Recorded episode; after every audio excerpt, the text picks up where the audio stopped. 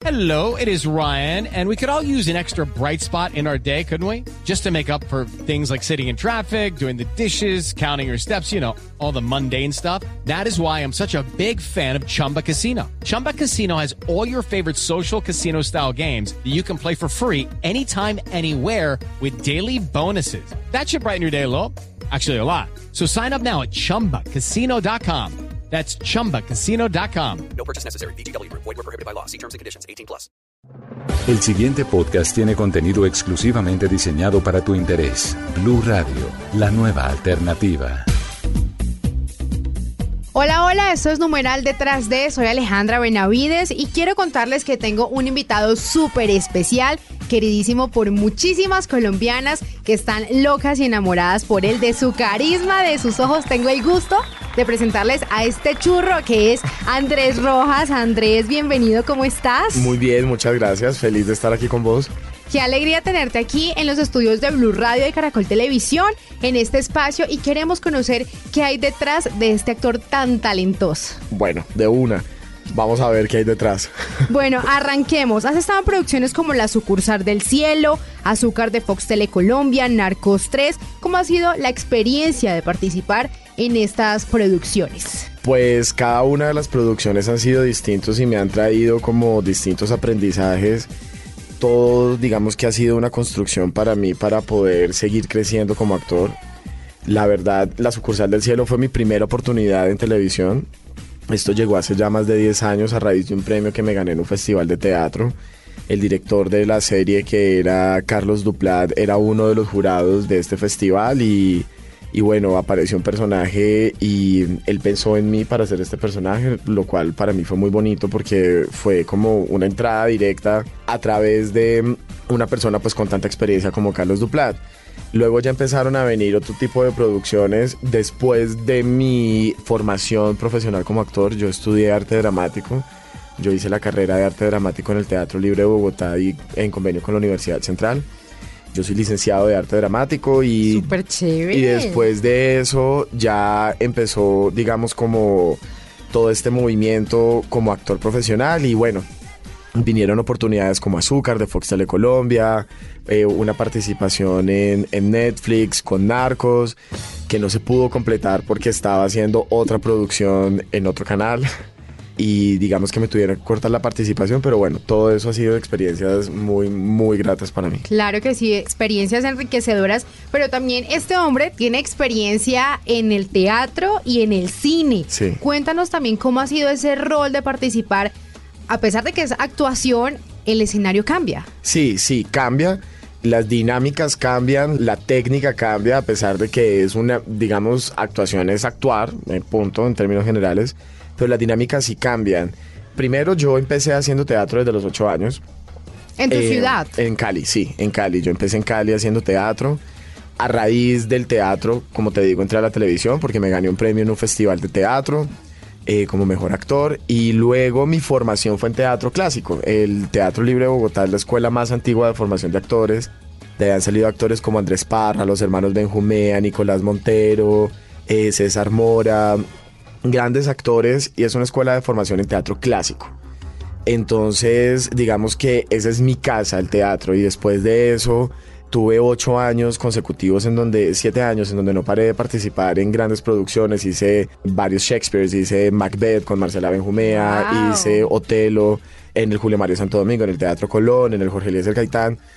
Y mi primera experiencia profesional ante una cámara después de que me gradué fue haciendo una película que se llamaba Moria, que la dirigía Claudio Cataño, fue su primera película, eh, en donde estaba Victoria Hernández, eh, Patricia Castañeda, Juliet Restrepo, Juan Pablo Barragán y yo. Y fue una experiencia muy bonita. Como te digo, cambia, pero finalmente sigue siendo la misma actuación. Hay que como moldear un poco la técnica y la intención. La cámara es maravillosa porque la cámara capta cosas que en el teatro las tienes que hacer mucho más grandes. Más expresivas más- porque no se alcanza a ver de pronto la reacción en la cara o los ojos. en el teatro está todo en la energía, en la postura, en la palabra, En la conexión con la en la conexión con la gente y con tu compañero, en una escucha mucho más, no sé, Receptivo también Sí. con ellos. pero pero a mí me encanta como poder transitar dentro de los tres universos. Bueno, chévere eso y también pues recientemente te vimos en la pantalla del canal Caracol Sí. como rojitas en la Así mamá del es. 10. ¿Cómo te preparaste para este papel? Bueno, yo soy bastante ñoño, como dicen hoy en día. Yo soy muy juicioso en la preparación de mis personajes.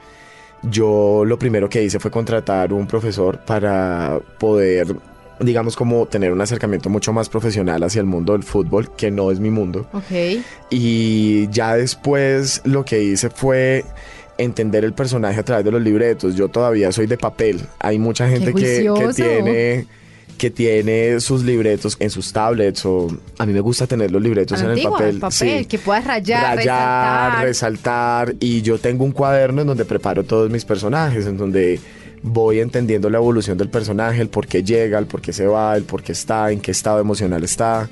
Y básicamente a Rojitas lo trabajé desde, desde el por qué él al principio de la novela tenía como esta pared en donde todo el mundo asumía que era como una persona no muy buena, pero a la hora de la verdad era una persona con un es una persona con un corazón bastante noble. Y mm, a mí me interesó mucho el tratar de entender por qué hay personas que pueden ocultarse tras una apariencia un poco como ruda, eh, O como esa barrera que crean para que no exacto. qué hay Y eso, detrás. y eso es inseguridad. Sí. Básicamente es inseguridad. Y desde ahí lo trabajé. O sea, Rojitas es un tipo muy inseguro. Y eso se ve también a través de sus grandes embarradas en la novela. Que a veces ni menciona qué le va a ¿Qué lo pasar o en qué se está Ex- metiendo. Exactamente, y entonces tiene una gran pasión, tiene un gran sueño que es ser futbolista profesional, pero cuando le llega la oportunidad se emborracha, ¿sabes? O sea, es, es una persona que la embarra para hacerse daño a sí mismo y eso es mucha inseguridad, ¿no? Eso es falta de autoestima también. Y desde ahí como que construí mi personaje. Bueno, Andresito, ¿cómo te describes? ¿Cómo me describo? Yo me escribo como alguien disciplinado, me escribo como alguien atento, me describo como alguien empático, me describo muy apasionado. eh, soy eso se nota. Soy una persona muy apasionada en mi vida, no solamente con mi trabajo, sino en mis relaciones profesionales, en mi vida en general. Me gusta vivir con pasión. Y soy alguien, no sé, yo creo que sencillo, normal. Sí. Chévere. Cuéntanos también y a todas las personas que nos están escuchando, ¿cuáles son tus pasatiempos? Mis pasatiempos, a mí me encanta ver películas, soy muy peliculero y me encanta ver desde clásicos hasta todo lo que sale, soy fanático de la ciencia O sea, ficción. consumes de todo para de conocer. todo. Sí, sí, sí, sí. Me encanta la ciencia ficción, soy muy deportista, soy, soy deportista desde ¿Qué entrenas? muy pequeño. Yo troto, hago spinning, eh, pesas y cuanta cosa se me ocurra, ir a escalar, eh, montar en la montaña, o sea, soy alguien muy activo y me encanta hacer ejercicio. Y me gusta mucho leer y me gusta mucho cocinar. Y soy alguien de estar mucho en mi casa. Entonces, digamos que eh, mi sitio favorito es mi casa. Entonces yo ahí oigo música todo el día, o sea, como, no sé, soy, Muy tú. soy muy yo, sí. Chévere. Andresito, una, una pregunta. Cuando eras pequeño, ¿con qué soñabas? Con ser actor. Toda la vida lo he ¿Lo soñado. tenías visualizado? ¿Lo Toda la tenías vida. ya, mejor dicho, en tu Toda la vida. tu Obvia- mente? obviamente de chiquito uno como que transita eh, por varios universos. Entonces eh, a mí la historia siempre me ha gustado. Entonces historiador quise ser. La literatura siempre me ha gustado. Entonces en algún momento también quise estudiar literatura. eh, la ciencia política, soy súper apasionado de la política. No voy a hablar de política. Eh, y mis papás son abogados, entonces como que el derecho también era algo que, pero de chiquito siempre supe que yo quería ser actor.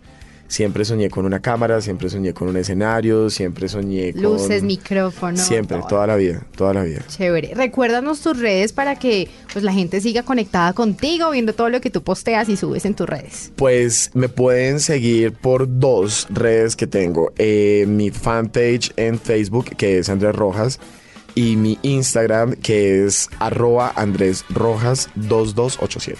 Andresito, muchísimas gracias por haber estado con nosotros, por compartir este espacio, conocer qué hay detrás de este actor tan maravilloso y tan aplicado. Muchísimas gracias a ustedes por la invitación. Estoy feliz de estar acá y bueno, espero se repita. Gracias a ustedes por estar conectados. Ya saben que pueden escuchar este podcast a través de la aplicación de Blue Radio y también en la página web. Chao, chao. Para más contenido sobre este tema y otros de tu interés, visítanos en www.bluradio.com. Blu Radio, la nueva alternativa.